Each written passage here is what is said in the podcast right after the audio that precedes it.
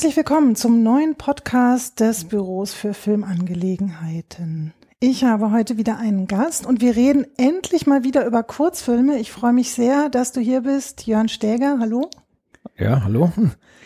Du machst nicht nur Kurzfilme, wir kommen, ähm, denke ich mal, nachher auch noch dazu, was du sonst noch machst, aber ähm, wir sprechen jetzt hier über 13 Kurzfilme, die du gemacht hast. Die sind nämlich alle auf einer DVD versammelt und die kann man erwerben. Deswegen sprechen wir hier drüber, denn ich möchte ja über nichts sprechen, was man jetzt nicht auch sehen kann. Es ist eine DVD, 13 Kurzfilme von Jörn Steger heißt sie und sie ist auf deiner Webseite zu erwerben.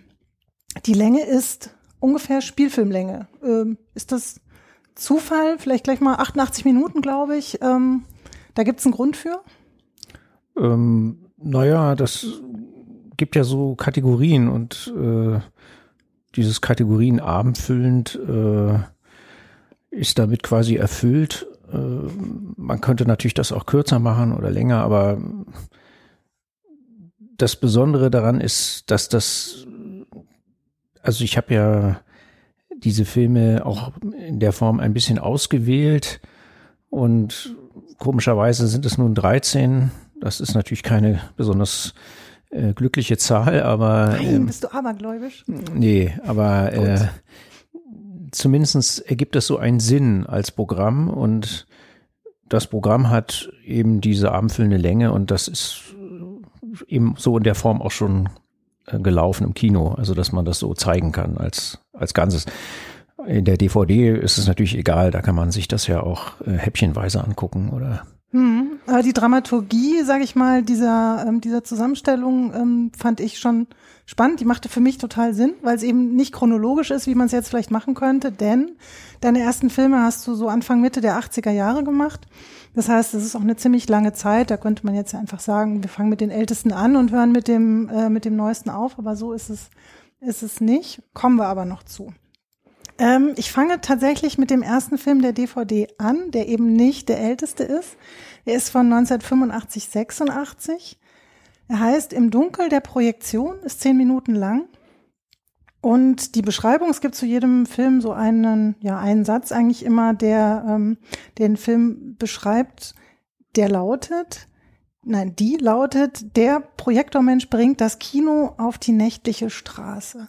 Also ein Einstieg mit Film im Film, mit einer Überlegung, äh, was ist Projektion, was ist Film, was ist das draußen und das drin. Also ein total toller Einstieg, um sich so mit diesem, mit diesem ganzen ähm, Thema zu äh, zu befassen. Ähm, was, was hat dich denn da angetrieben? Wie, wie kam dieser Film, diese Idee zustande? Ja, ähm, das ist eben ganz schön gesagt. Das ist wirklich der Einstieg auch zu dem, zu dem Filmprogramm. Damals war das natürlich nicht so. Äh, als ich den Film gemacht habe, waren da andere Anlässe oder andere Ausgangspunkte.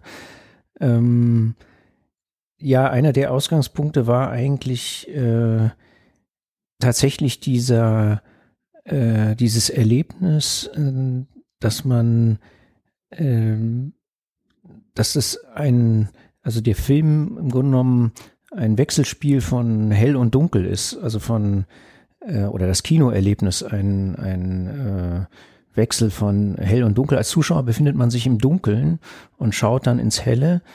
Und äh, da gibt es im Grunde genommen eine Entsprechung, wenn man so im Dunkeln in, durch die Stadt läuft, dann hat man eigentlich so einen ähnlichen Effekt, dass man auch als äh, äh, Passant oder Spaziergänger sich im Dunkeln befindet und in die helle, hellen Schaufenster guckt oder in die hellen äh, Straßen äh, und man selber kann quasi das auch wie so eine Bühne eigentlich sehen oder betrachten.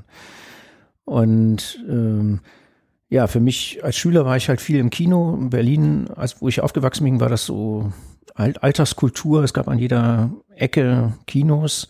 Damals noch. Damals noch, heute ja nicht mehr, aber ähm, damals war das so im Zentrum von West-Berlin, äh, wo ich aufgewachsen bin, gab es an jeder Ecke ein Kino und äh, ich habe viel meiner Jugendzeit quasi oder meiner Schulzeit da immer nach der Schule bin ich Delphi-Kino vorbeigeradelt und habe mir da irgendwie noch einen Film angeguckt anstatt Hausaufgaben zu machen. Und ähm, ja, das war für mich quasi ähm, äh, diese diese äh, gewisse Weise Ähnlichkeit der Atmosphäre, das wollte ich zusammenbringen in dem Film. Das war so der Ausgangspunkt. Also diese Erlebnisse, die man im Kino hat, nicht, nicht die Geschichten, die waren eigentlich nicht so äh, für mich so interessant, sondern eher ähm, die Atmosphäre, das Atmosphärische. Und ähm, das wollte ich verknüpfen mit die, diese Erlebnisse, die ich da im Kino hatte, zum Beispiel im Delphi-Kino ähm, oder eben äh, mit den nächtlichen Spaziergängen in Berlin. Das waren so die äh, Sachen, die ich damit verknüpfen wollte. Und der Beruf des, des Filmvorführers ist eigentlich, ähm, war damals eigentlich so ein, äh, ja, durch diese Tätigkeit des, des Filmvorführens war man quasi, ich habe das auch als Job gemacht, äh, das, das war so eine, ein, eine Verknüpfung für mich auch. Also äh, das ist quasi derjenige, der das eigentlich macht, der diese, der diese Tätigkeit äh, macht, äh, projiziert äh, aus dem Dunkeln heraus. Das ist äh, also noch mehr als der Zuschauer, noch mehr als der Flaneur. Das ist eigentlich äh, sozusagen der Akteur in dem Film. Und aber es geht nicht, es geht nicht darum, eine Geschichte zu erzählen, sondern eine, das, was, was Film, Kino ausmacht, atmosphärisch das versucht äh, nach, nach außen zu bringen oder äh, ja, zu verknüpfen mit der, mit der, mit der Stadt und dem, äh, der Nacht vor allen Dingen. Kino ist ja eigentlich eine künstliche Nacht, ne? Und diese, mhm. das, ähm, ja, das zu verbinden, diese beiden Erlebnisse. Die ja was mit den Menschen machen, ne? Also ähm, der der Vorführer, der vom Dach aus ähm, was projiziert auf die Straße, auf eine Kirche, auf Autos, der löst ja was aus. Also die Menschen, die da rumlaufen unten, sind ein paar auf der Straße, sind irritiert, bleiben stehen, kommen in Streit oder ins Gespräch miteinander. Es passiert sogar ein Unfall. Also es wird ja ganz viel ausgelöst. Und so ein Vorführer hat ja auch so ein bisschen den, die Beobachterrolle über das Publikum. Oder hast du das so erlebt, dass man den Leuten auch zuguckt, wie sie in so einem Film sitzen und das erleben? Ja, genau. Es geht, äh, es geht darum auch. Also es geht um diese Wechselspiele. Ähm, also der, der Vorführer wird ja nachher auch zum Darsteller in dem Film. Also nicht nur äh, im Hintergrund sozusagen, äh, sondern auch tatsächlich äh, gerät ja dann in die Maschinerie des Kinos und äh, gelangt dann auf die Leinwand.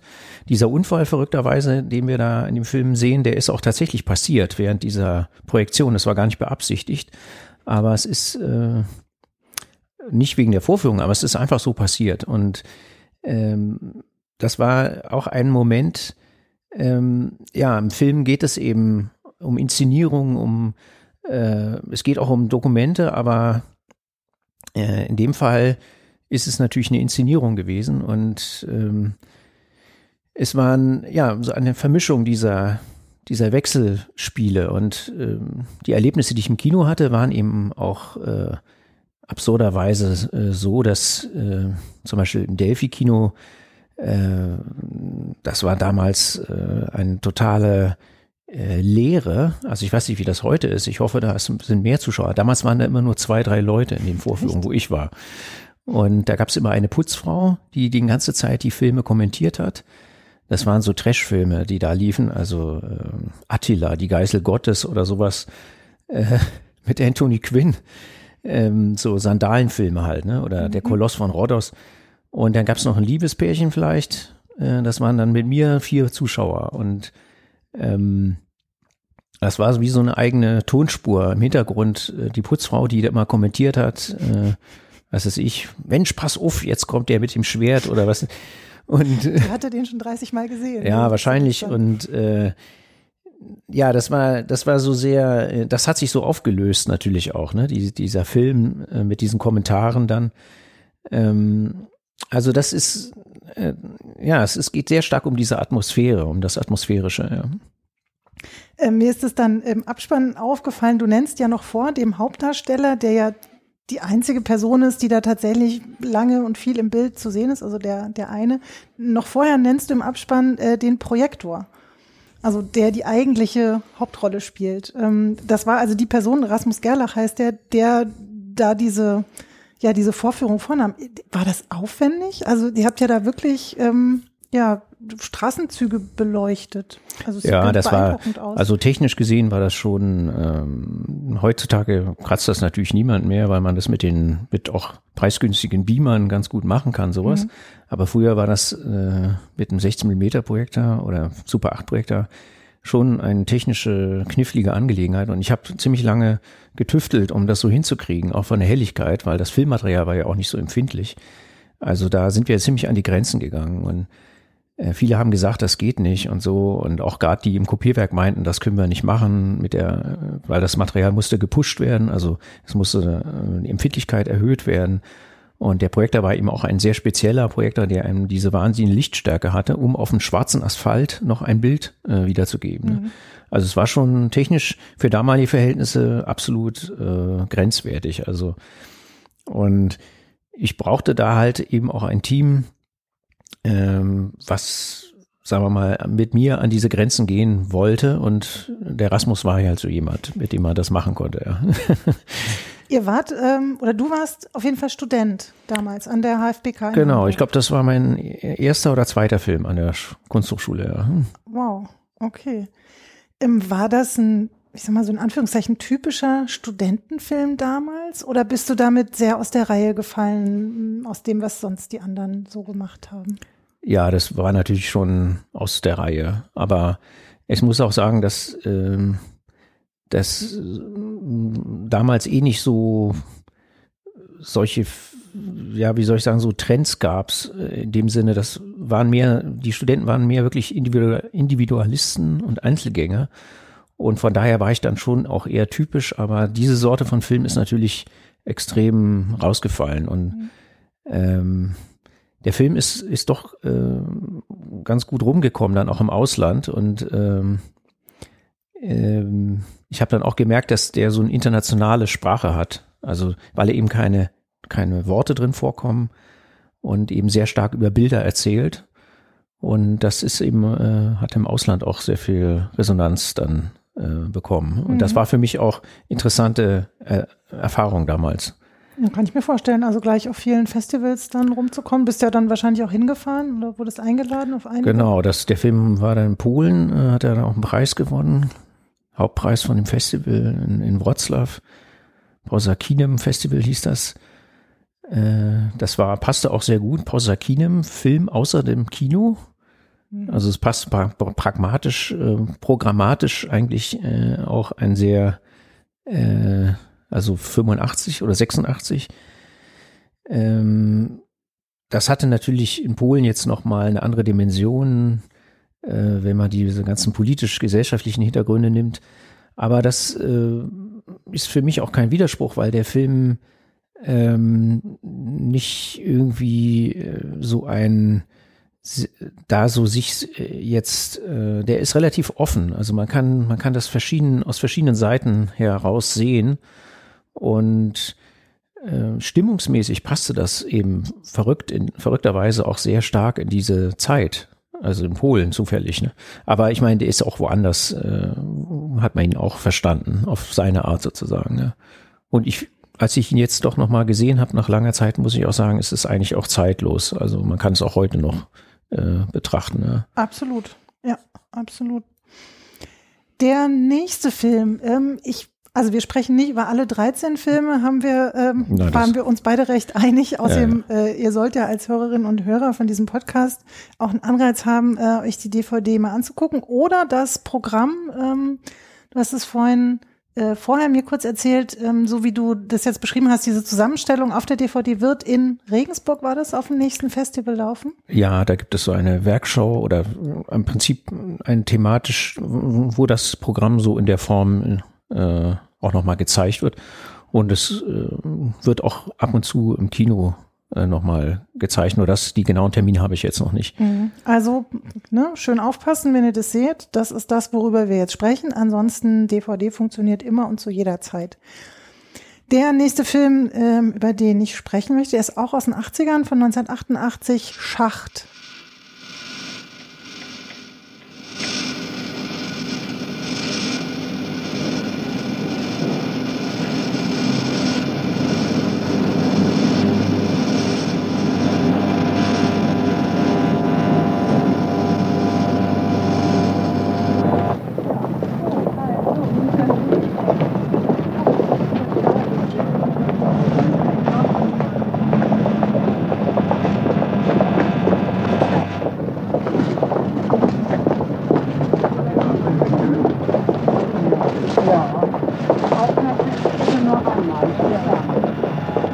Der Tunnelmensch ergreift das Licht, hypnotisch angezogen vom Neongebrumm.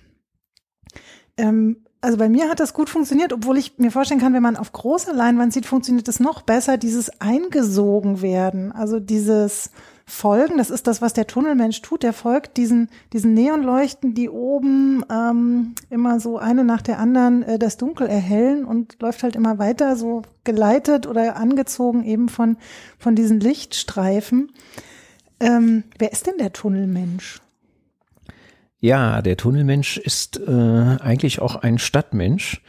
Also das ist ein U-Bahn-Tunnel vermutlich, ne? Ja, das, das ist solche, ja, U-Bahn-Tunnel, genau. Es gibt aber auch äh, diese Art von Tunneln gibt es ja eigentlich äh, an verschiedenen Stellen. Natürlich hat das meist was mit Infrastruktur, also mit äh, Verkehr zu tun, ähm, Fußgängerunterführung oder U-Bahn-Eingänge oder U-Bahn-Schächte. Äh, Film heißt ja auch Schacht. Äh, also das ist im Grunde genommen ist der Film eigentlich ein, ein Hommage an den Expressionismus.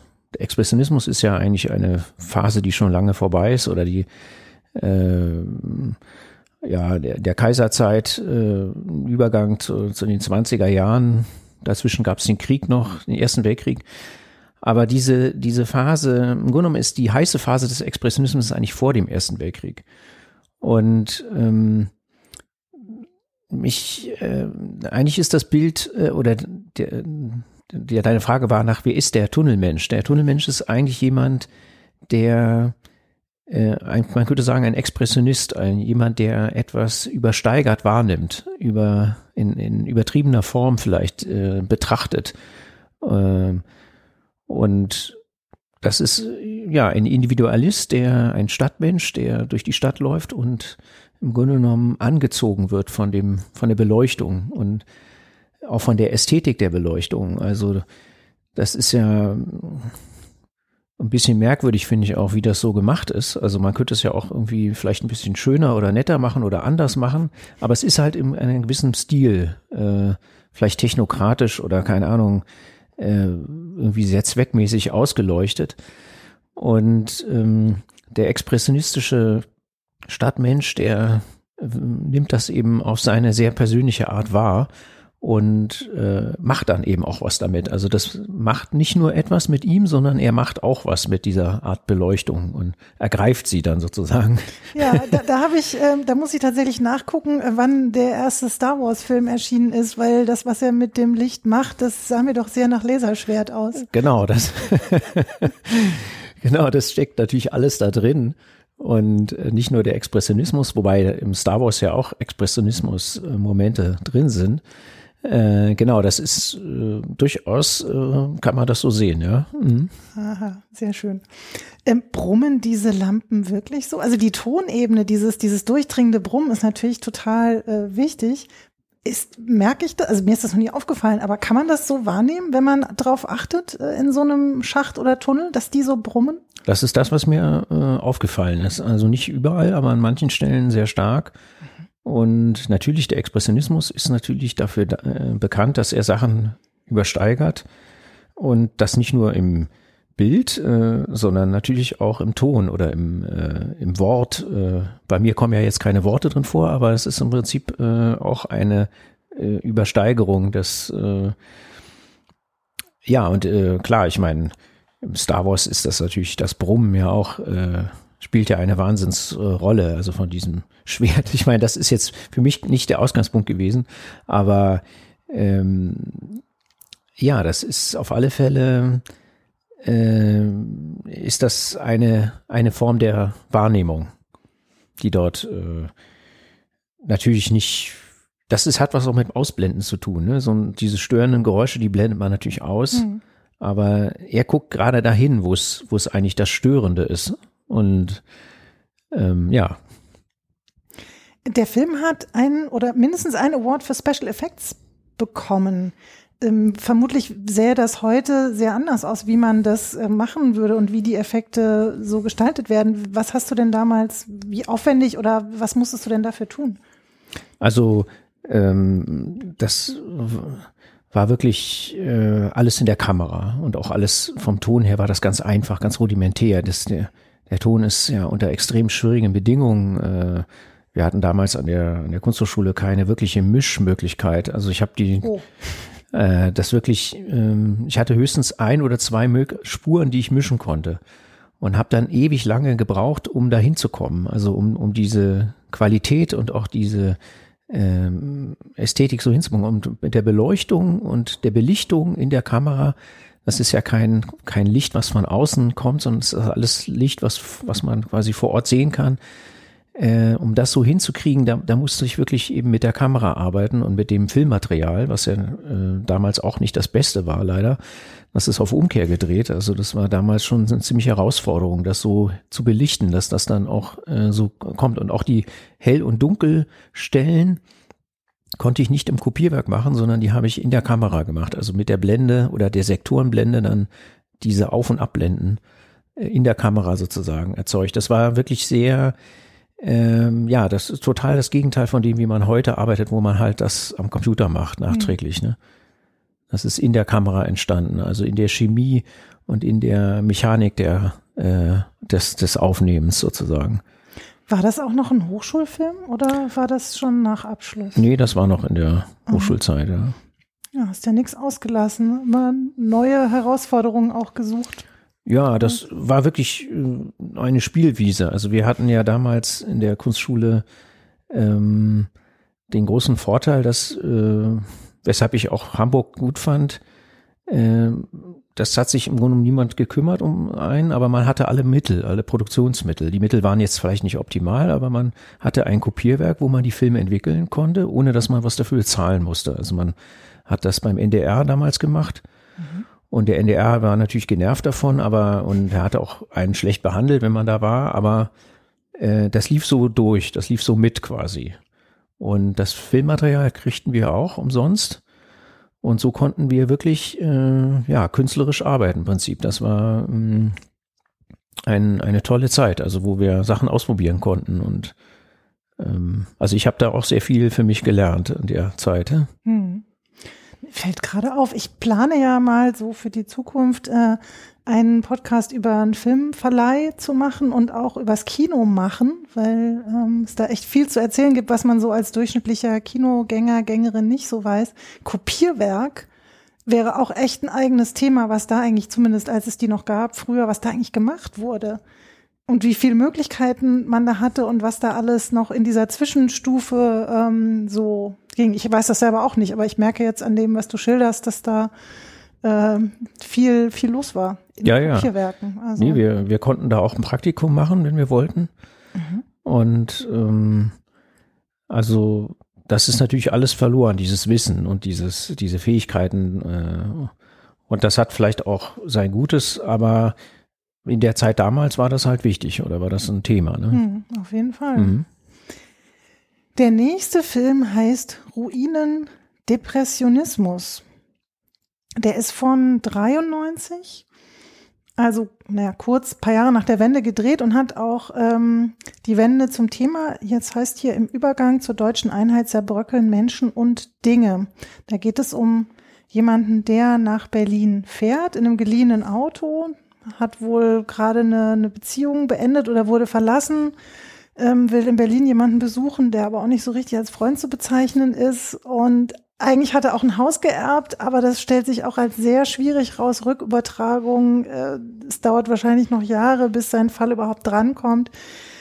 Ähm, ich fand eine sehr, sehr schöne melancholische Stimmung, überhaupt nicht dramatisch, so im Sinne von Drama. So ist, äh, man guckt dem Mann so zu, wie er so sich durchs Leben schlägt in dieser Situation und alles um ihn herum. Also auch in dieser, in dieser Stadt, in diesem Berlin, wo er da nun ähm, landet so ja auf so einer auf so einer Kippe ist. Also von Aufbruch nach der Wende ist da ist da nichts zu spüren. Gehst du mal rein? Ja, bitte? Ja, hallo, ich bin's, Dieter. Was, wer? Ist der Werner da? Hier ist Dieter. Ja, hallo? Ja, ich bin's, Dieter. Was, wer? Wann für Dieter? Na, aus Frankfurt. Frankfurt. Ach, du bist es, Mann. Dieter, wir haben uns in Ewigkeit nicht mehr gesehen. Was treibst du denn? Oh, wie immer. Eigentlich nicht, aber... Was heißt denn hier nichts? Du, ich wollte demnächst nach Berlin kommen. Und vielleicht kann ich dich irgendwie besuchen. Naja, kann schon machen. Meinst du, das ginge vielleicht, dass ich auch bei dir schlafe? Für ein paar Nächte? Naja, also, nee, du, guck mal, du Schlafst rufst du da einfach so an. Wir haben uns in Ewigkeit nicht mehr gesehen. Nur ein paar Nächte. Außerdem, die Bude ist viel zu eng. Naja, aber es ist schon was passiert bei mir. Ich habe ein Haus geerbt. Und ich brauche nur Unterkunft für nachts. Ich lege mich in die Ecke ganz spät abends und stehe. Du hast ein Haus geerbt? Ja, wann erbst du Häuser? Würde ich dir auch gerne als genauer erzählen, aber meine Karte ist gleich alle. Klappt das denn jetzt? Nur zwei kurze Nächte. Wirklich bloß zwei kurze Nächte. Super, Mann. Ich muss aufhören, mein Geld ist gleich alle. Moment mal, warte mal, wann kommst du denn? Wahrscheinlich Dienstag. Ich rufe aber nochmal an.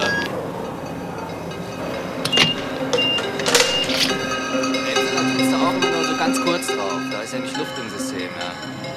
Jetzt hatte ich nämlich überhaupt keine Wirkung mehr. Und unterm Beifahrersitz, da ist eine Flasche Wasser. Da musst du nachgucken, ob der Kühler Wasser verliert. Ja, am besten so jede zweite Raststätte, aber auch wirklich.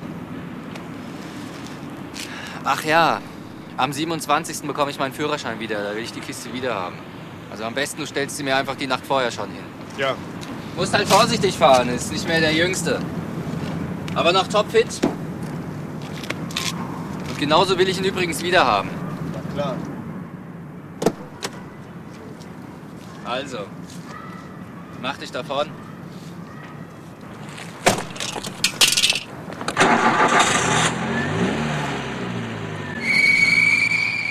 Auch hier ist jetzt die Geschichte nicht äh, das, was äh, den Film vielleicht ausmacht oder was auch die. Äh, es gibt natürlich so ein paar äh, Häppchen und Informationen und es gibt auch eine kleine Dramaturgie. Es wird Aber auch gesprochen. Das es ist wird ja bei sogar dir auch gesprochen. nicht so selbstverständlich. Genau. Und diese Sprache ist auch ähm, nicht unbedingt so, wie man das vielleicht machen würde. Also das ist, äh, hat da vielleicht auch eine andere Form von Kommunikation oder von Dialog. Ähm, aber äh, es geht eigentlich um diese Atmosphäre, um diese Stimmung, die im Grunde genommen ja, also von außen natürlich doch so als Goldgräberstimmung auch wahrgenommen wurde. Und also die Immobilien zum Beispiel und, und das Ganze. Und das äh, war aber jetzt nicht unbedingt so, dass das irgendwie für alle so äh, äh, empfunden wurde. Und für mich war das eigentlich auch eher so eine komische, unentschiedene, nicht wirklich äh, äh, eindeutige Stimmung. Ja? Also vielleicht für viele Geschäftsleute war das so, dass da jetzt das voll losging. Und aber für viele Leute, äh, die haben es auch anders empfunden, diese Stimmung. Und äh, klar, heute ist natürlich sieht das alles anders aus. Heute ist das ein riesen äh, Geschäft und äh, damals war das aber so, dass mit den Immobilien das überhaupt nicht losging. Also das war extrem kompliziert und es, äh, die Preise sind auch in den Keller gerutscht, komischerweise. Also es ist nicht irgendwie jetzt so gewesen, dass das erstmal so ein Riesengeschäft war, sondern dass Sachen sich auch in, in Wert verloren haben, unheimlich verloren haben. Und so ein bisschen diese Stimmung, ähm, ja, eigentlich so das Gegenteil von dem, was Kohl da auch versprochen hatte. So dass äh, kam doch da auch rüber irgendwie. Und diese, äh, diese, Vers- diese Stimmung habe ich versucht einzufangen. Und ähm, das, ja, wie gesagt, es geht um diese, diesen atmosphärischen Moment. Es ist vielleicht eine, es ist wirklich ein, eine Zeit, ähm, eine, eine kurze, ähm, eine kurze Zeitaufnahme. Ich würde sagen, es ist einer der Filme, die eigentlich besonders in dieser Zeit verhaftet sind, äh, wo der Film auch entstanden ist. Bei den anderen Filmen ist das nicht unbedingt so, die sind eher zeitlos. Aber bei diesem Film ist es sehr stark, dass er im Grunde genommen in dieser Zeit der, äh, ja, dieser Wendezeit, wo es eigentlich auch noch nicht so richtig äh, losging mit den ganzen äh, Sachen, äh, wie gesagt, äh, vieles war noch irgendwie atmosphärisch in der DDR, einiges war eben äh, auch noch nicht richtig ähm, Westen und Osten waren, waren noch nicht klar. Äh, äh, ich meine, heute ist es so, dass es schon fast unsichtbar geworden ist, aber damals gab es das eben noch alles nebeneinander, nebenher. Und in Berlin war das natürlich besonders komprimiert, weil das ja in einer Stadt sozusagen ganz dicht war, äh, zusammen sozusagen. Und ja, das, darum ging es in diesem Film. Und es gibt übrigens zwei Fassungen, diese Depressionismus-Fassung. Mhm. Äh, das ist ein, das ist ganz interessant. Damals kam, als der Film rauskam, 93, 94, habe ich ihn, war die Premiere in Clermont-Ferrand. Mhm. Und da wurde er vor 2000 Leuten gezeigt. Sehr großes oder eins der größten das größte Festival, genau. Kurzfilmfestivals. Und das genau, war die Premiere auch von dem Film. Und dann äh, nach der Vorführung gab es ein riesen Bu- und Five-Konzert. Ich konnte gar nichts sagen, so laut war das Bu- und Five-Konzert. Und der Film war damit gestorben. Also der waren überall, ähm, waren quasi, war der Film äh, durchgefallen. Also wie schrecklich. Ja, das war damit war das eigentlich vorbei mit dem Film. Ne? Und ich konnte den auch gar nicht mehr auf irgendwelchen Festivals danach noch zeigen. Er ist dann noch ein paar Mal gelaufen, aber im Grunde genommen war die Sache dann vorbei. Und ähm, das, ähm, ja, verrückterweise nach sieben Jahren habe ich dann nochmal eine zweite Fassung gemacht von dem Film. Ähm, eigentlich für einen ganz anderen Anlass und habe die äh, und habe hab daraus, sag mal, die Stimmung extrahiert nochmal, aber äh, habe äh, den Film sehr stark äh, gekürzt, also ich glaube auf zwei Minuten oder drei Minuten Länge und diese Fassung jetzt? Genau, Depressionismus. Zwölf Minuten. Die genau, richtig. ja. Mhm. Und dann hat der Film äh, den ersten Preis gewonnen in England, war im Festival äh, Depict oder äh, Brief Encounters äh, in Bristol ist das so ein mhm. Festival. Und ähm, das war auch sehr interessant, weil dort saß Terry Gilliam in der Jury und hat äh, den Film, ich glaube, als einziger wirklich gut gefunden und hat den auch, äh, hat ihm dann halt diesen Preis gegeben. Und ich bin dann dahin gefahren nach Bristol und die waren alle so ein bisschen, die wussten nicht, was ist das, was, wer bin ich und was ist dieser Film? Das war irgendwie so unklar, ja. Also und ich selber war auch überrascht, dass der Film nach sieben Jahren dann nochmal äh, so ein Revival bekommt nach diesem äh, Erlebnis mit den, ähm, also der Film hat, hat ist, ist ganz interessant, er hat ja so eine, eine Metamorphose auch durchgemacht, ne? Ja, und du hast aber auch noch zumindest äh, noch mal eine positive, ein positives Erleben bekommen und ja, das war dann noch mal ein guter Abschluss, weil ja. auch finanziell, das war, glaube ich, der Preis mit dem meisten Geld, ne, was ich bisher als Filmpreis bekommen habe. Aber ähm, es, es passt auch irgendwie mit Terry Gilliam, es passt irgendwie auch. Ja, es ist. Visuell hast du da ja auch nicht einfach nur die Kamera auf diesen Menschen gehalten und bist ihm durch die Stadt gefolgt, sondern du hast ja ganz viele verschiedene Bilder zusammen, ich weiß nicht, zusammengeschoben oder hintereinander gestellt und dann wieder Teile ähm, durchscheinen lassen. Also wie, ähm, dass es dieses, dieses fragmentiert oder dass es so auseinanderfällt, unklar ist. Ähm, was war da deine Idee oder wie, wie hast du das auch technisch umgesetzt?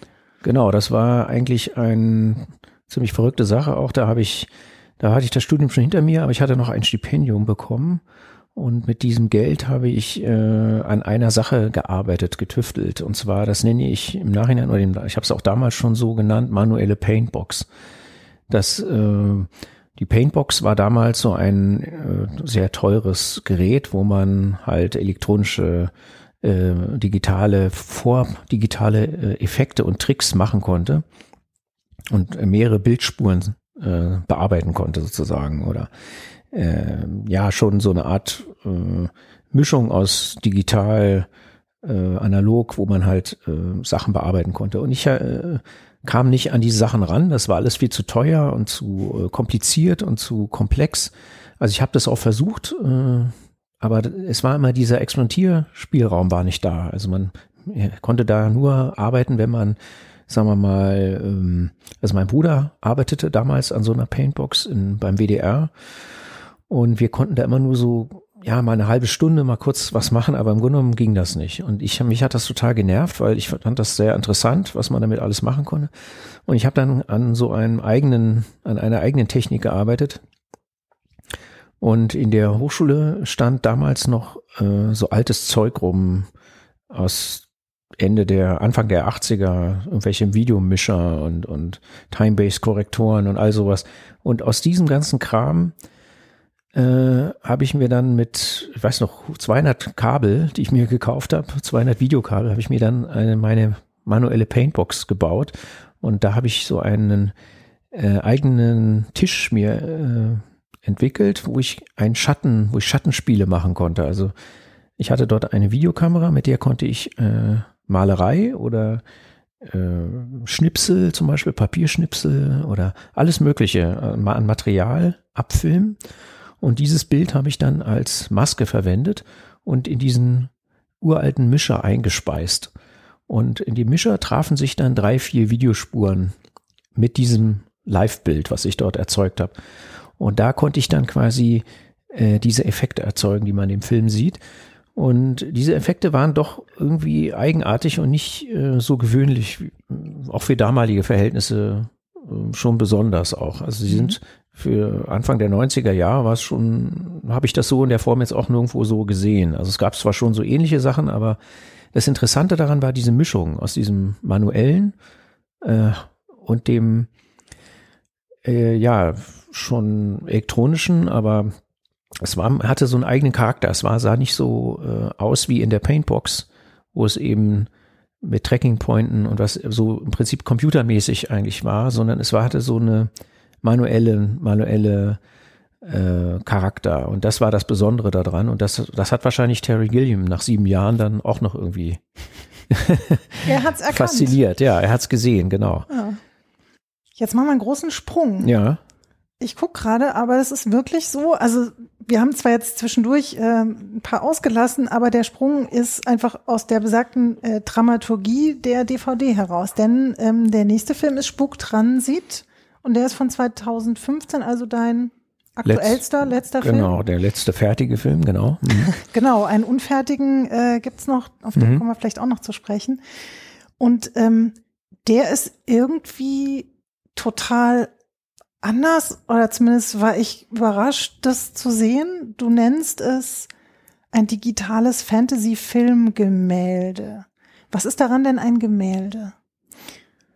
Ja, das, ähm, also die Verwandtschaft äh, zwischen Malerei und Film spielt bei meinen Arbeiten schon eine gewisse Rolle, einfach aus der Arbeitstechnik heraus und auch aus der, mh, hm, ähm, ja, sogar aus der Dramaturgie eigentlich auch, weil ähm, die Malerei, die ich da meine oder die ich da, ähm, die da sichtbar wird, das ist eigentlich sowieso Schichtenmalerei oder so aus verschiedenen äh, Schichtenebenen, die sich so vermischen und ver, ähm, vermengen und die ähm, auch durchschimmern.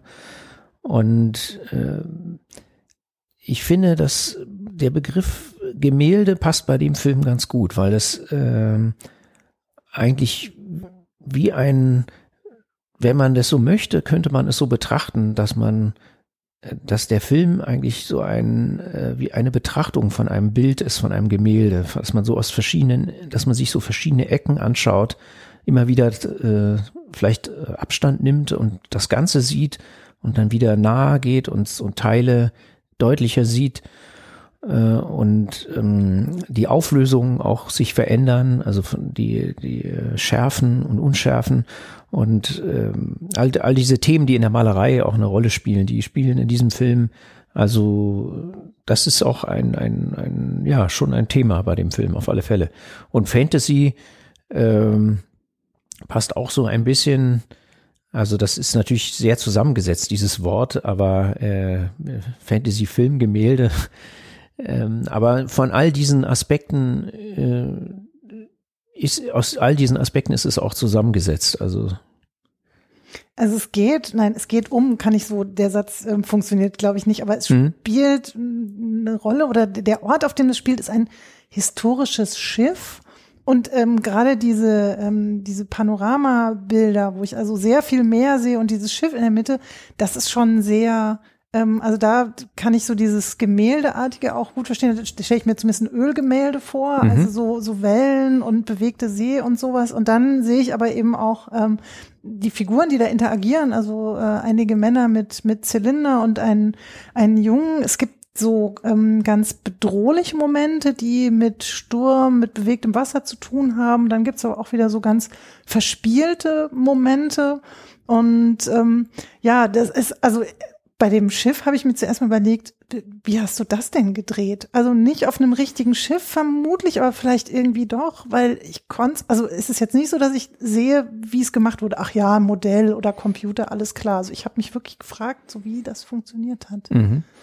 Also der Film ist eigentlich ein Kinderfilm. Also das ist zwar nicht unbedingt jetzt so auf den ersten Blick oder für alle möglichen Leute verständlich, aber das Publikum, also Kinder, die können sofort was damit anfangen. Die haben auch keine Aha. Probleme mit äh, das irgendwie einzuordnen oder zu verstehen oder so, dass die finden das einfach gut. Also die gucken sich das an und ähm, ja, also es geht um Vergangenheit, es geht um Kindheit, es geht eigentlich auch sehr stark um Fantasie oder Vorstellung von etwas.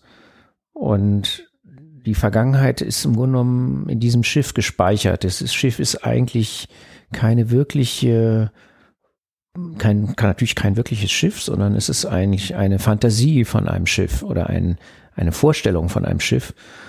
Und ähm, so ist der Film auch übrigens entstanden. Das ist eigentlich ein äh, Modell, was ich äh, mit meinem Sohn zusammen gebaut habe wo es eigentlich um die Frage ging, ja, wie sah denn das damals aus oder was war oder es fing an mit einem Meter Stück Holz und aus diesem Holzstück ist dann sind verschiedene Schiffe entstanden und aus und das Schiff hat sich so entwickelt über drei vier Jahre ist immer wieder umgebaut worden in verschiedenen Epochen und irgendwann ist das Schiff so im Ende 18. Anfang 19. Jahrhundert in dieser Epoche von seiner Fregatte aus dieser Zeit ungefähr äh, ja, das, das könnte ein Handelsschiff sein, aber da sind auch Kanonendecks, das ist vielleicht auch mal umgebaut worden, war vielleicht auch mal ein Walfänger. Das sind so Schiffe, die so verschiedene Biografien auch hatten. Also äh, das gab es eben auch wirklich so in der in der Geschichte, dass dass äh, die Schiffe eben je nachdem immer wieder mal umgebaut wurden ne, für die jeweiligen Zwecke und äh, ja, dieses Schiff ist so richtig auch als Spielzeug, also mit verschiedenen Decks, die man so aufklappen kann und wo man, da gibt's auch eine Küche und die, und der, die Seilzüge für das Ruder, das funktioniert alles und auch die, die Ankerwinden, das ist alles so, und da ist auch immer sehr viel mit gespielt worden. Also auch wenn Kinder zu uns zu Besuch kamen, wurde mhm. dann das Schiff auch mal sehr stark äh, äh, benutzt. Und dann ist daraus auch der Film entstanden. Also irgendwann war dann so der Moment, dass wir jetzt, dass wir angefangen haben. Oder ich habe dann angefangen, äh, ja, das und was ein, ein sehr wichtiger Moment äh, äh, bei dieser ganzen Seefahrt oder, oder Vorstellung von, von äh, Vergangenheit auch äh, also dieses Hereinträumen in die, in die Vergangenheit, dieses sich vorstellen, wie war das oder was könnte da gewesen sein. Das ist ja sehr vage, das ist ja nicht wirklich erklärt oder angedeutet in dem Film. Man sieht ja auch mehr so atmosphärische Momente. Also ähm, das fängt schon mit der Kleidung an. Also das fand ich ganz lustig, dass äh, ich diese Vorstellung hatte, dass die so Zylinder hatten oder irgendwie so. Und tatsächlich war es auch so, dass bevor die Matrosen oder die Seeleute eine Uniform hatten, haben sie eben ihre Alltagskleidung, die man so an, an Land auch trug, äh, eben auch am Schiff, äh, also auch an Deck getragen und ähm, wie unpraktisch. Super unpraktisch. Bei dem Sturm. Bei dem Wetter, genau, das waren alles, hat sich alles vollgesogen mit Wasser, die mhm. Kleidung. Das war alles sehr unpraktisch. Also und man hat sich auch nie waschen können. Also es war wirklich schrecklich. Und dann hat man die Hüte, um, um die Wasser festzukriegen, hat man die geteert hm. und da eine Teerschicht drauf gemacht. Ne? Und als ich dann in einem Museum diesen Hut gesehen hatte, dann wusste ich, ja, ich bin auf der richtigen Spur. Ne? Also es war nur eine Vorstellung, es war nur eine Fantasie davon. Aber in dem Moment gab es so eine Überlappung von der Fantasie mit der, mit dem, mit der archivierten äh, Vergangenheit also es war ein französischer Zylinder sozusagen, der äh, Plattlingshut nennt man das, glaube ich, in Deutschen, diese, diese Art äh, Teer beschichteten Filzhüte, mit denen die äh, Seeleute da unterwegs waren. Naja, also das sind nur so diese äußerlichen, äh, ähm, ich bin jetzt sehr weit abgeschweift von dem, von dem eigentlichen, aber es geht um diese, um diese, ja, und das, und das, äh, und der Film heißt ja Spuk, Spuktransit, es geht im Grunde genommen um diese Reise, um diesen Transit, den man in die Vergangenheit macht. Und äh, natürlich spukt es da auch. Das ist nicht irgendwas, was jetzt so klar ist, sondern Mhm. wo, wo es im Prinzip auch unheimlich ist oder vielleicht auch ein bisschen, es gibt auch schöne Momente, aber es gibt natürlich auch irgendwie so unklare Momente oder Momente, wo man nicht weiß, ist das jetzt gefährlich oder ähm, ja, und so, so ist das quasi, ich nehme den Betrachter mit auf so eine Reise, wenn er möchte. Meisten sind da vielleicht eher skeptisch oder denken, was soll das, aber bei den Kindern funktioniert das eigentlich ganz gut. Und ja, auf, auf eine, auf einen Transit sozusagen durch eine spukende Vergangenheit, eine Vorstellung von der Vergangenheit sozusagen. Wie kam das zu Kinderpublikum? Ist er auf entsprechenden Festivals gelaufen oder wie, wie hast du das gemacht? Also äh, das ist ein bisschen tragisch leider, dass der Film nicht auf Kinderfestivals läuft. Ähm, und der Film hat auch nur eine FSK bekommen ab zwölf Jahren, was sehr schade ist. Und für mich auch völlig unverständlich. Aber gut, das ist so bei den Filmen, die ich mache, das kann sein, dass das dann in zehn Jahren dann erst passiert. Äh, es ist einfach so gewesen, dass ähm, einfach so, bei uns sind öfter Kinder zu Besuch und ähm, ich denen dann einfach bei der Gelegenheit sozusagen den Film gezeigt habe und da gemerkt habe, dass das eben funktioniert und dass es auch äh, gut läuft. Der ist halt so auf normalen Festivals gelaufen, aber leider nicht äh, in diesem Zusammenhang, wo ich ja finde, dass er da eigentlich besser hinpasst. Ne?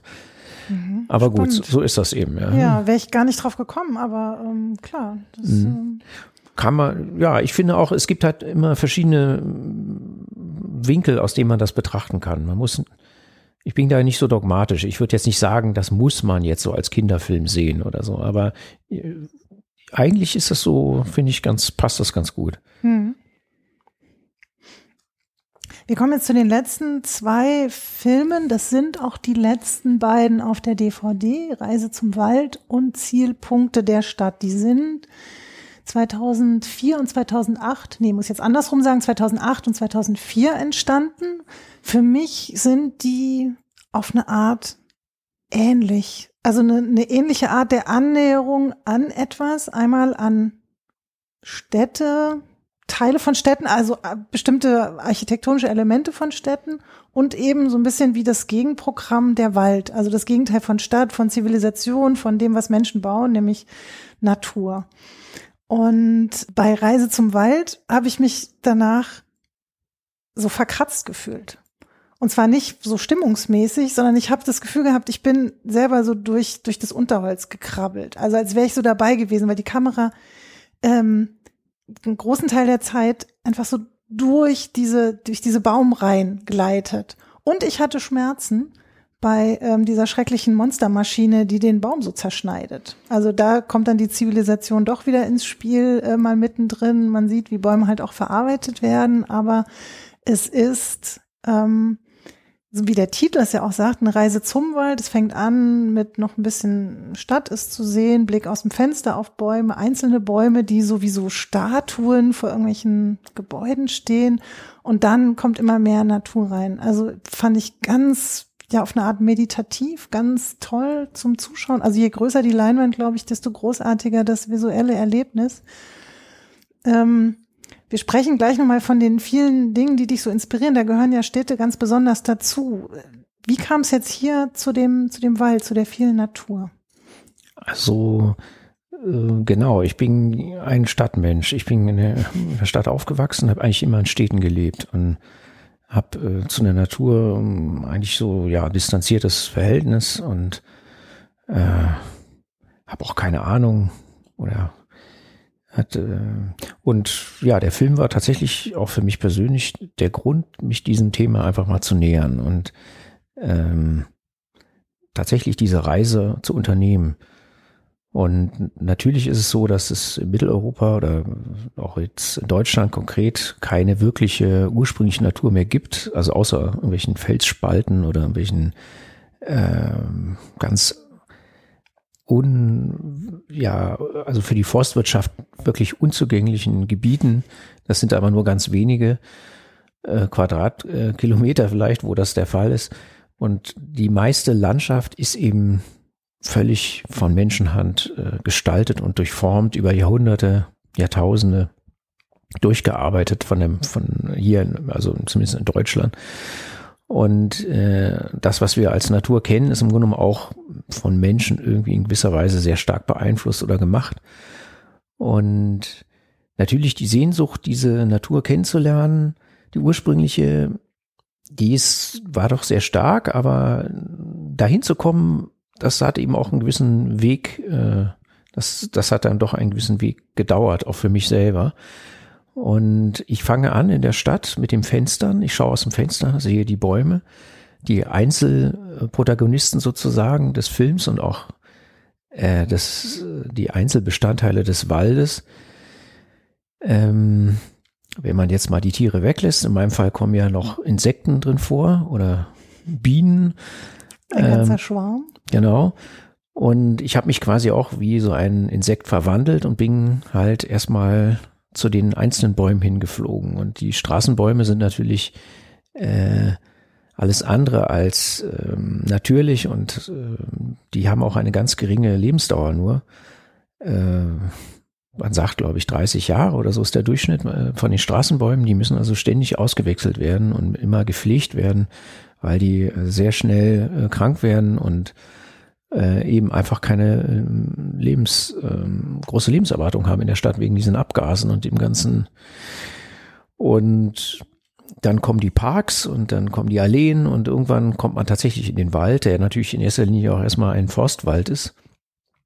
Und irgendwann tatsächlich kommt man dann in den, in den Urwald und da werden natürlich sogar die Bäume auch älter. Also in Deutschland gibt es ja einige Bäume, die äh, mehrere hundert Jahre also es gibt angeblich auch welche, die noch älter sind, also die schon 1000 geschafft haben, aber das ist, glaube ich, nicht so ganz äh, belegt.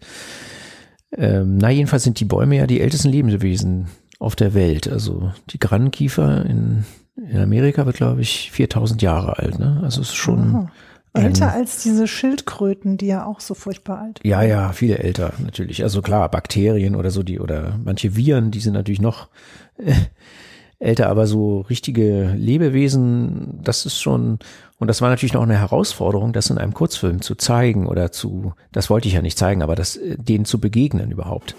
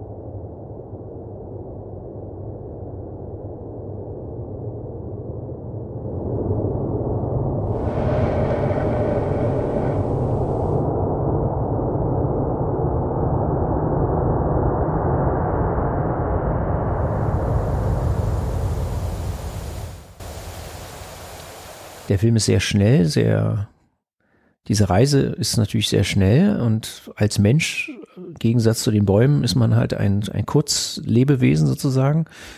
Und das fantastische Erlebnis für mich war, dass ich tatsächlich irgendwann bei diesen Bäumen angekommen bin. Ich bin denen tatsächlich dann begegnet. Das hat natürlich sehr lang gedauert, bis ich durch diese Landschaften gewandert bin. Also ich bin tatsächlich zwei Jahre lang, über zwei Jahre hat es gedauert, diesen Film herzustellen, bin ich durch 20, 30 Wälder in Deutschland gelaufen und habe mm, hab dann äh, alles das auch erlebt, was man, was vielleicht die Leute früher mal erlebt haben, dass man da Angst bekommen hat und irgendwie es unheimlich war und man alleine war, auch vor allen Dingen. Das war ja auch ein interessantes Erlebnis. Also diese totale Stille plötzlich und ähm, dann standen die da plötzlich vor mir, diese Wesen und also die, ba die Darsteller des Waldes sozusagen, die Einzelprotagonisten und äh, diese Begegnung, ja, das war ein toller Moment. Also dafür hat es sich schon gelohnt, diesen Film überhaupt auch zu machen. Und das wieder atmosphärisch und von der Stimmung her ist das eigentlich das Thema. Also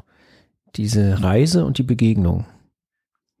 Da wusstest du aber so sicher am Anfang ja nicht, was am Ende dabei rauskommen würde, oder? Was hast du dir das vorgestellt, dass es so sein könnte? Hast du gedacht, wenn es kein Film wird, dann nicht? Oder? Naja, es musste, äh, ich mache ja, ich verdiene ja auch damit mein Geld, äh, auch wenn das irgendwie nicht schwer zu vermitteln ist oder zu erklären ist, wie ich das mache. Aber es ist schon so, dass ich das auch ernst als Job nehme und ähm, das ist dann auch mal das Ziel, dass das dann fertig wird und dass dabei auch was dabei rauskommt. Das ist das eine. Das andere ist aber natürlich äh, das Künstlerische oder das wirklich, das Erlebnis, was man damit hat, äh, das ja viel weiter ist und viel äh, komplexer als jetzt so, als diese, als diese Filmtätigkeit oder die, äh, die, dieser, der, sagen wir mal, der, der Beruf. Äh, so, das ist ja viel ähm, weiter und geht ja viel, hat ja, äh, und natürlich ist es immer ein Risiko, das ist klar, das ist kein, äh, keine abgekartete Sache oder keine Sache, die von vornherein klar ist, aber, und das kann man auch nicht planen im Prinzip. Es gibt natürlich eine, sagen wir mal so, eine gewisse Reiseroute, aber was da alles passiert und was man da erlebt, das ist natürlich äh, offen. Das ist, äh, das, das ist ja das Tolle auch daran. Also, was Spaß macht eigentlich. Ne? Kamen die Bienen auch im Laufe der Reise oder war das vorher klar, dass du dich auch so ein bisschen Nein, im nein. Fluge bewegst? Nee, nee, das kam auch während des Films. Mhm. Also da habe ich auch ähm, Erlebnisse natürlich gehabt dann im Wald. Verstehe. Ähm, Nochmal zur technischen Seite. Das wirkt alles schneller. Du hast es gesagt, das ist ein schneller Film und das liegt auch daran, dass ähm, sich die Bäume irgendwie schneller bewegen als in der Realität. Warum kommt mir das so vor? Also wie, wie hast du das gefilmt? Also es ist jetzt nicht ein einfacher Zeitraffer, würde ich sagen. Also es sah Nee, nee. besonders aus. Also nein, das ähm, ist sehr komplex, da müsste ich jetzt viel zu sagen, aber die, ich versuche es kurz zu fassen. Es war so, ich hatte die, ähm, das war damals die Zeit, wo ähm, ein interessanter äh, Moment in der, in der Filmgeschichte, äh, technisch gesehen, war es so, dass damals ähm, sich angekündigt hat, dass es irgendwann Geräte geben würde, mit denen man eine Kinoleinwand füllen kann, die klein und leicht sind.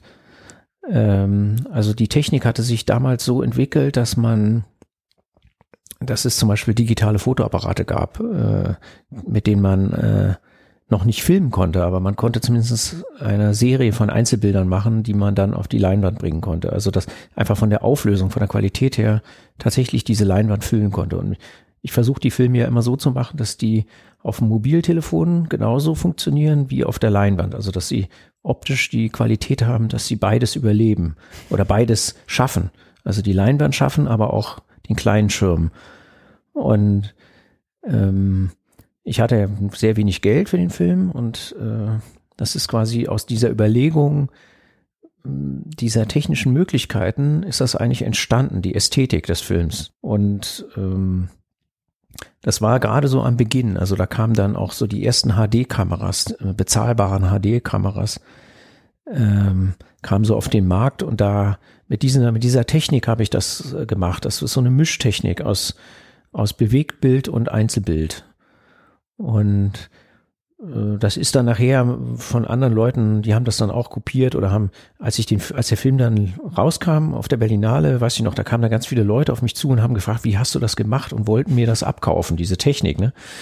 Also bestimmte Sachen haben mich dann, war so ein Naturfilmer, der hat mich die ganze Zeit belatschert und wollte, äh, dass ich ihm das verrate, wie ich das, wie ich das mache. Und ich habe das äh, natürlich, ähm, das war für mich total uninteressant. Also Das war diese- kein Geschäftsmodell. Nein, für mich nicht. Ja. Also andere haben auch gesagt, du musst in die Werbung gehen oder musst es verkaufen an die Werbung, aber das äh, war einfach, ich bin da nicht so der Typ für. Das war tatsächlich der einzige deutsche Beitrag damals bei der erwähnten Berlinale im Kurzfilmwettbewerb. Der zweite schon erwähnte Film Zielpunkte der Stadt, der ist ein paar Jahre vorher entstanden und ähm, ja, da näherst du dich verschiedenen städtischen Elementen an. Zum Beispiel Stadttoren, Fußgängerzonen, Weltkriegskirchen, Stahlbogenbrücken, Parkhausschnecken. Das Wort habe ich, glaube ich, noch nie vorher gehört. U-Bahn-Stationen und Fernsehtürmen. Damit endet es dann auch. Die sind bei mir auch am besten hängen geblieben. Vielleicht, weil das irgendwie ich weiß es nicht, ähm, manchmal auch mit dem Film als Bild einhergeht, der Fernsehturm, der, ähm, also ich hatte den vor einigen Jahren mal gesehen, ich konnte mich an die Fernsehtürme erinnern. Ähm, aber die anderen Elemente, die werden auch so nacheinander abgearbeitet im Film, sind halt auch äh, tatsächlich ganz großartig. Ich habe ganz viele ähm, Momente gehabt, wo ich was wiedererkannt habe, weil natürlich Sachen dabei sind wie die Frauenkirche oder hier in Frankfurt, ähm, ich glaube, Eschenheimer Tor oder Eschenheimer Turm ist dabei und in Berlin sind Sachen dabei. Andere Sachen sind so, naja, sehr speziell, aber ich könnte jetzt nicht sagen, wo die sind. So ganz bizarre Stadtmöbel, so Sitzgelegenheiten oder manchmal weiß man gar nicht, was es eigentlich sein soll. Es ist einfach nur irgendeine Deko aus einer Fußgängerzone. Total irre. Du gehst mit sehr offenen Augen durch sehr viele Städte, zumindest in Deutschland, und findest sowas oder suchst du das gezielt? Genau, also der Film ist ein, eine serielle, hat eine serielle Form. Das ist eigentlich auch eine, eine Ästhetik oder eine Form, mit der ich sonst nicht gearbeitet habe. Das ist irgendwie, ähm, ich glaube, der einzige Film, der so gemacht ist. Das ist wie eine, eine Serie. Äh, also es sind sieben, äh, wie soll man sagen, sieben Themen, sieben architektonische Themen. Und ähm, der Film ist in, ja, ich glaube, über 25 Städten Deutschlands aufgenommen. Also auch über einen Zeitraum von, ich glaube, ein Jahr ist es entstanden, diese Sammlung. Und der Film, ich hatte diese sieben Orte oder diese sieben äh, Themen, das hatte ich mir vorher überlegt. Aber ich hatte nicht, ich hatte auch so natürlich bestimmte Sachen, die, die mir dazu eingefallen sind, aber sonst habe ich das versucht so zu machen wie ein Flaneur. Also ich habe äh, das Fahrrad und äh, ja, in erster Linie eigentlich das Fahrrad war eigentlich das wichtigste äh, Mittel dazu. Äh, ich bin auch gelaufen, aber nee, das Fahrrad hat eigentlich eine super Geschwindigkeit, um diese Sachen zu entdecken.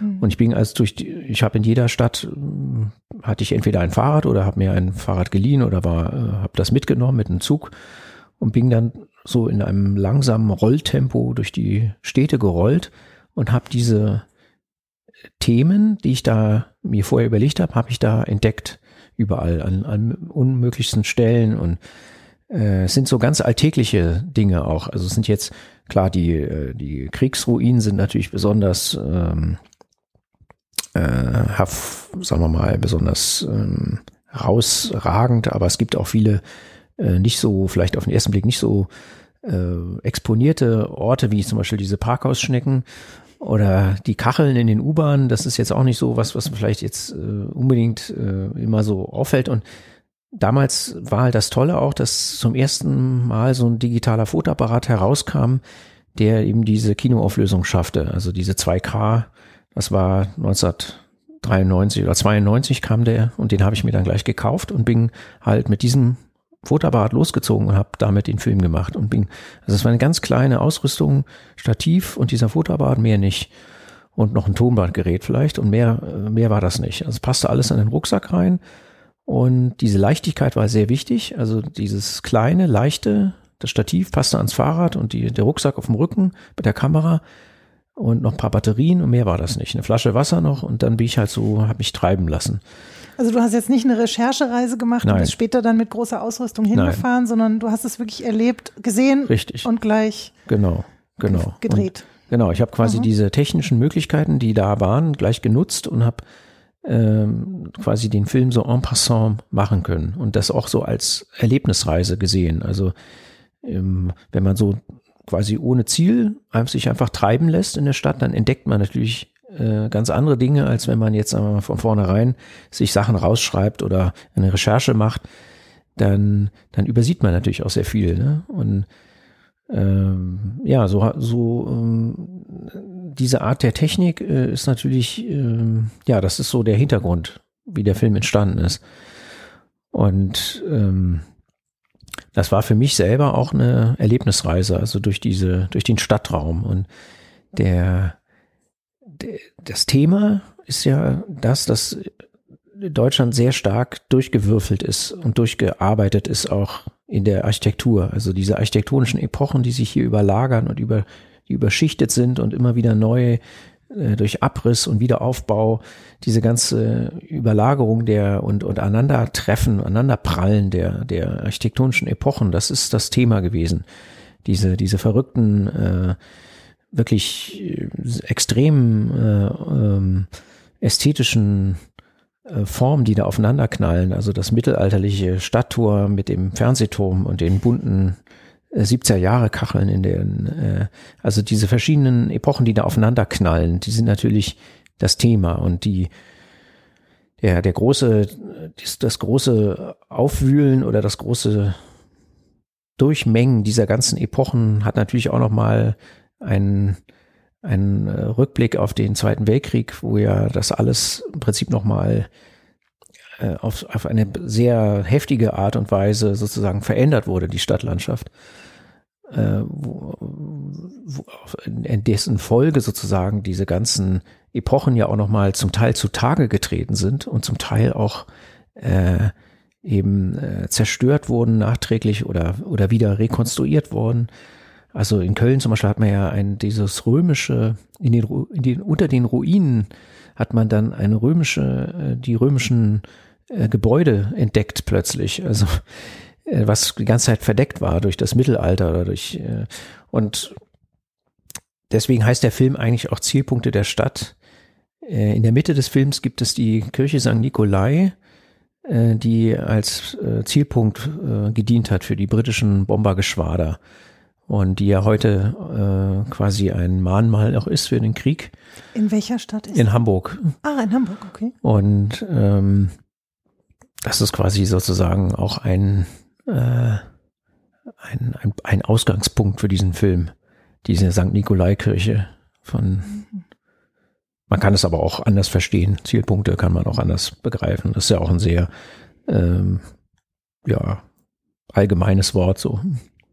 Ja, ich habe auch überlegt, so Zielpunkte sind einerseits äh, bekannte, berühmte Gebäude, die jeder kennt, die man sehen, fotografieren will, aber äh, diese ganzen nebensächlichen Elemente, die ja gar nicht so nebensächlich sind, sondern auch ja irgendwie ganz viel mitgestalten, sind halt auch so ein, so ein Blickfang oft. Also diese Parkhausschnecken, wie gesagt. Also das ist tatsächlich äh, für diejenigen von euch, die hier zuhören, die das nicht kennen, das sind diese Auffahrten oder Abfahrten zu Parkhäusern von außen, dieses gedrehte, dieses Gewinde. Ich weiß nicht, ob man das heute noch so baut. Ich es wird immer noch so gebaut und die ist auch zum Teil äh, denkmalgeschützt und äh, also es war wirklich äh, also hier in Frankfurt zum Beispiel hatte ich äh, beim TUM-Markt, ich weiß nicht mehr in welchem Stadtteil, da hatte ich, hatte ich auch die aufgenommen und dann kam der Leiter von dem TUM-Markt, der Marktleiter kam herausgerannt und äh, hat mich, äh, wollte mir das verbieten, dass ich da Aufnahmen mache überhaupt.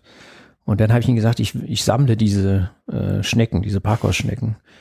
Und dann fing er an, von diesen Parkhausschnecken äh, zu erzählen und äh, geriet ins Schwärmen von seinen Parkhausschnecken. Also die äh, die auch denkmalgeschützt sind und die äh, besonders sind und einzigartig und er, äh, es prasselte plötzlich aus ihm heraus, ähm, also wie toll die sind und, und dass er die total klasse selber auch unheimlich total gut findet und äh, Endlich hat das mal jemand so gesehen wie er. Ja, ja, genau. Und dann hatte ich natürlich freie Hand, dann durfte ich da in Ruhe die äh, aufnehmen. Ne? Sehr schön. Du hast gerade Rekonstruktion erwähnt. Ähm, möchtest du zu deinem neuesten Projekt da gerade, weil es äh, jetzt passt im Anschluss, was sagen? Denn da hörte ich heraus, dass äh, da auch noch Folgefilme gerade in Arbeit sind. Genau, das ist das, das ist der Film, an dem ich jetzt gerade arbeite. Der handelt äh, von Rekonstruktion. Rekonstruktion ist natürlich auch ein Riesenthema, was international auch äh, große Rolle gespielt hat oder spielt immer noch. Äh, also das ist zum Beispiel in Europa gibt es eben ganz viele Stellen, wo das eben auch infolge des Zweiten Weltkriegs eine Rolle gespielt hat. In Polen, die Altstadt von Warschau, aber auch jetzt in der Ukraine oder in Russland sind viele Sachen wieder aufgebaut worden. Und in Deutschland sowieso ja auch. Nach dem Krieg sind ja viele Gebäude auch wieder rekonstruiert worden, von denen man das vielleicht gar nicht so weiß, aber äh, da gibt es eben sehr viele besondere äh, Gebäude. Und ich schaffe das jetzt nicht, das ganze, dieses Riesenthema zu dokumentieren oder mich, äh, was mich interessiert, ist eigentlich eine Phase der Rekonstruktion, die jetzt relativ frisch ist, also die letzten 10, 15 Jahre und ich gucke da nur in Deutschland. Ähm, da habe ich eben sieben Orte mir rausgesucht. Und das Interessante ist eben, dass bei jedem dieser Orte der Rekonstruktionsprozess extrem langwierig und schwierig war. Und auch mit wahnsinnig viel Streit natürlich im Hintergrund. Das ist aber nicht das Thema, was ich jetzt so thematisiere oder wo, also nicht dieses Hin und Her. Und es gibt auch wieder keine Sprache in meinem Film, wo Leute darüber reden oder diskutieren, sondern ich gucke eigentlich wie ein Porträtmaler mir diese Orte an und versuche das Absurde und das Besondere und auch das äh, vielleicht Unvereinbare, was dort sichtbar wird, irgendwie zu ja, zu porträtieren, zu dokumentieren wäre vielleicht nicht ganz richtig, aber so ein Porträt von diesen Orten zu machen und das zusammenzufassen. Und ich glaube, das ist in, dies, in dieser Form, in dieser Kompression oder in diesem, in dieser Komprimierung, in dieser, äh, ja auch wieder in der Form des Kurzfilms, in der Form noch nicht gibt. Und deswegen mache ich dieses Projekt. Und das interessiert mich natürlich auch persönlich sehr stark, weil es dort eben um Kulissen geht, um, äh, um Erinnerungen, um Vergangenheit, um aber auch um natürlich um das Heute geht es auch und um diese ganzen Dinge, die da zusammentreffen, die da zusammenkommen. Und ich will das auch nicht werten in der Form, dass ich jetzt sage, das ist gut oder schlecht oder ähm, ich fände toll, wenn die Gegner und die Befürworter beide was mit dem Film anfangen können, wenn die beide irgendwie und natürlich auch Leute, die gar nichts damit zu tun haben oder gar nichts wissen davon vielleicht, wenn die da auch äh, ja das anschauen könnten oder an, äh, was damit anfangen würden. Das fände ich toll. Das ist so der Ausgangspunkt. Hm. Hast du schon eine, eine Länge vor Augen? Da könnte man ja sicher auch einen langen Film draus machen. Genau, Bis jetzt, ich- ich glaube, wir haben über keinen Film gesprochen. Es ist auch keiner auf der DVD, der länger als so zwölf oder 15 Minuten ist. Richtig. Also das ist, ich finde auch Kurzfilme sollten eher kurz sein und das ist auch so meine, meine Längen, die ich versuche. Normalerweise sind so sieben, acht Minuten.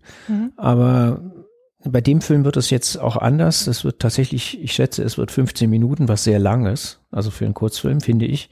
Und es ist auch eine gewisse Herausforderung, aber es braucht diese Länge einfach. Es, ich habe es versucht, kürzer zu machen, es geht einfach nicht. Ich muss bei sieben Orten hat jeder Ort so zwei Minuten. Das ist schon, ähm, das ist natürlich eine gewisse Länge, aber es ist auch notwendig, glaube ich. Es geht nicht anders.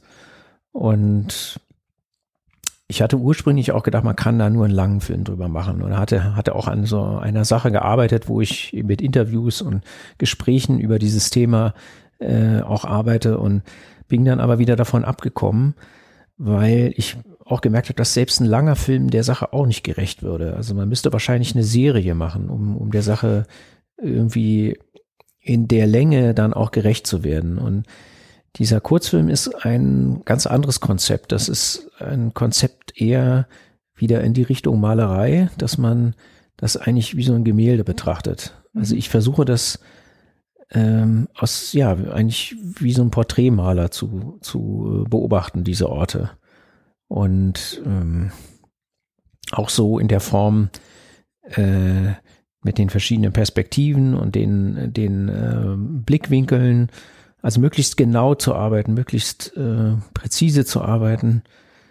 Ähm, das ist wahrscheinlich ein sehr starker, auch ein Kamerafilm, also sehr starker, ähm, aber mit, mit dem Ton bin ich auch, versuche ich auch sehr vorsichtig und also es ist, es ist ein, ja, für mich auch eine neue Art wieder der, der Arbeit. Es ist nicht so, wie ich es bisher gemacht habe. Es ist schon wieder eine neue, neue Form der ähm, filmischen Arbeit.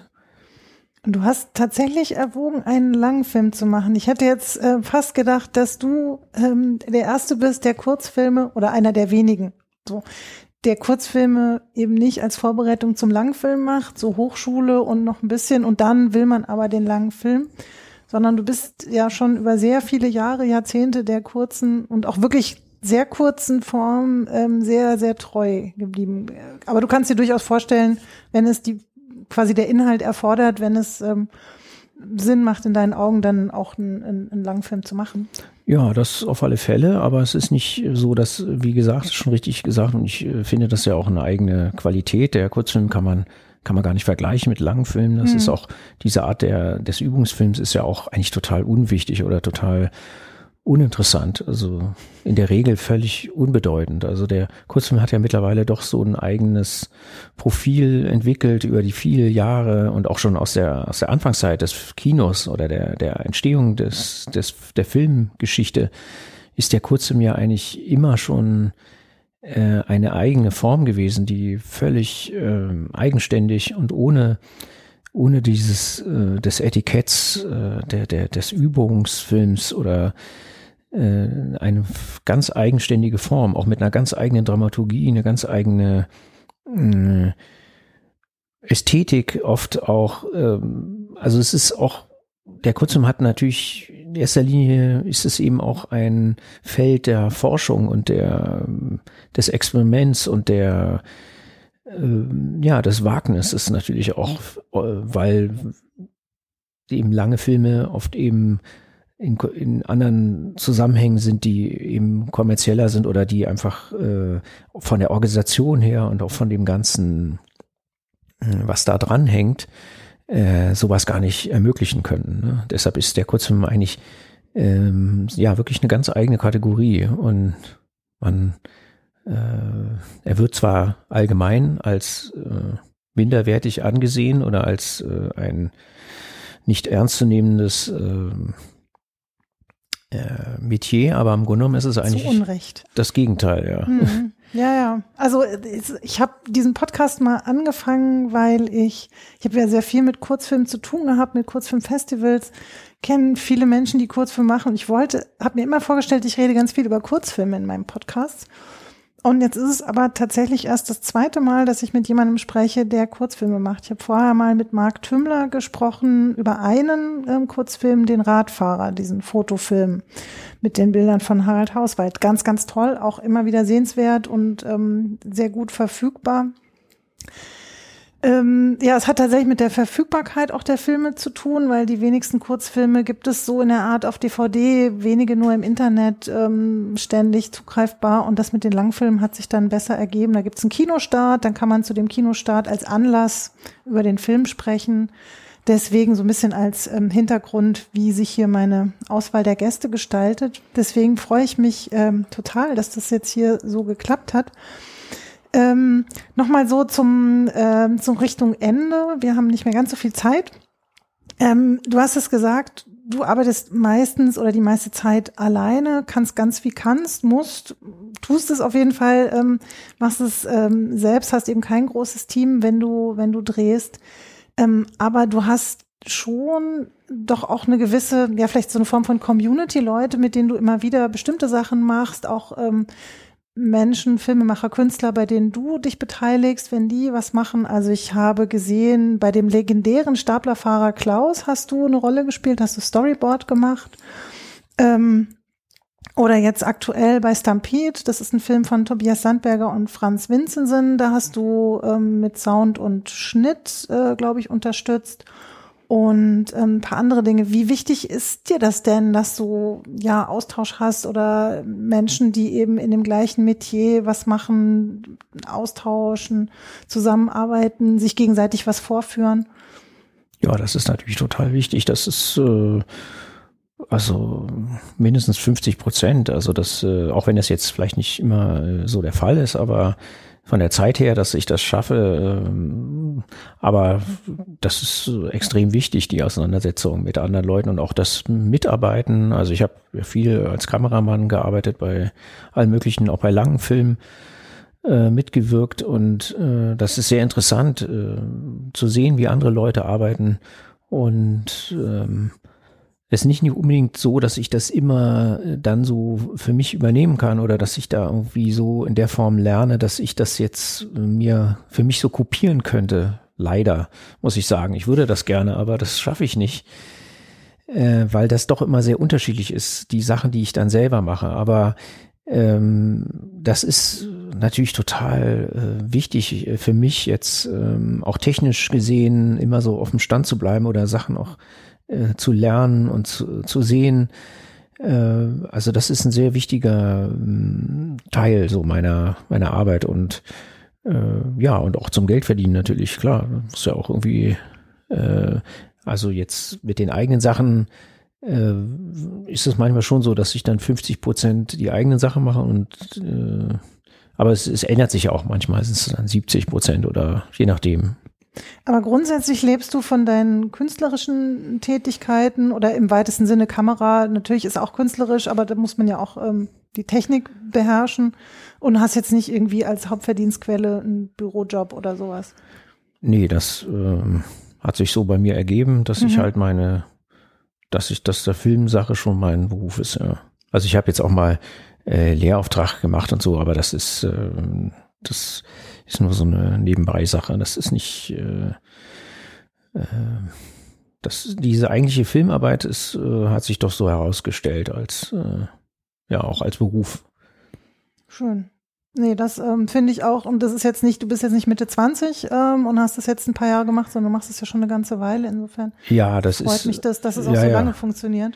Ja, ist natürlich immer eine Frage. Ähm, das ist ja immer total unsicher und unklar, wie das weitergeht.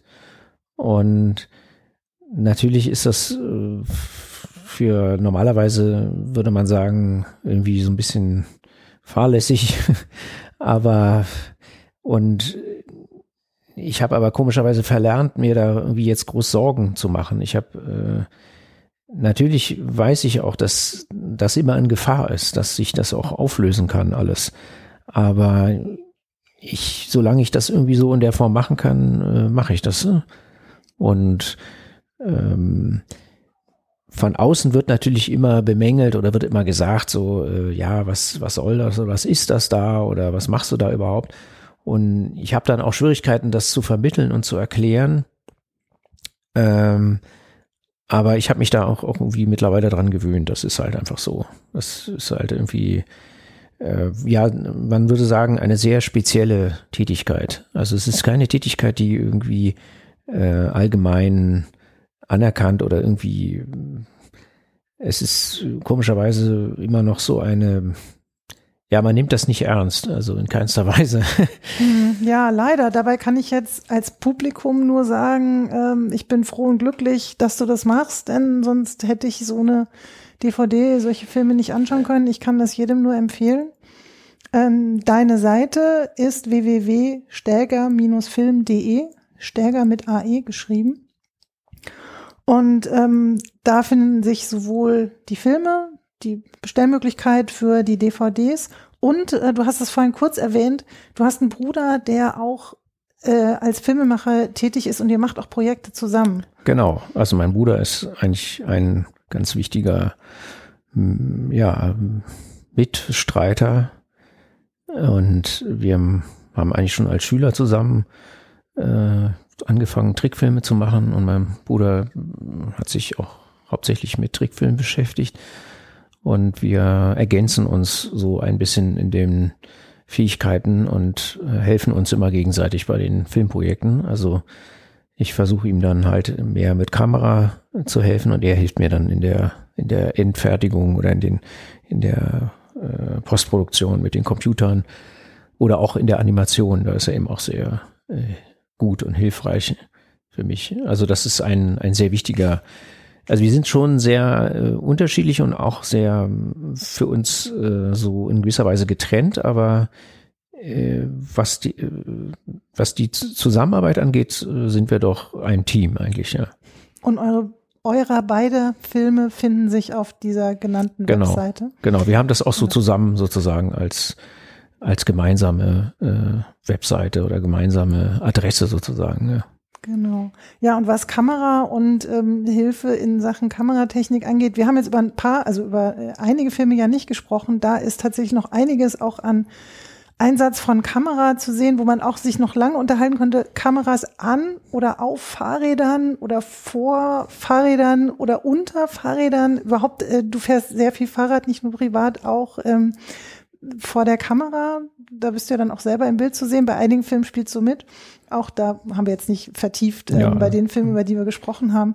Aber ähm, ja, also es ist visuell immer ähm, ein großartiges Erlebnis und es ist jedes Mal irgendwas ein bisschen anders. Also nichts ist irgendwie gleich von den Filmen, die ich jetzt gesehen habe. Insofern, ähm, ihr habt einen Geschmack bekommen, was euch da erwarten äh, könnte, einen Vorgeschmack und ähm, ja, ich würde mich sehr freuen, wenn sich der eine oder die andere ähm, für die Filme von Jörn Steger interessiert. Es lohnt sich in jedem Fall. Ansonsten bei Kurzfilmen oder anderen Festivals immer mal gucken. Da bist du vertreten. Demnächst mit Reco City. Ich weiß gar nicht, ob wir den Titel erwähnt haben. So soll er heißen. Über die Rekonstruktion in unseren Städten. Und damit sage ich vielen herzlichen Dank. Ja, ich danke auch. Und noch einen schönen Abend mhm. und bis zum nächsten Mal. Tschüss.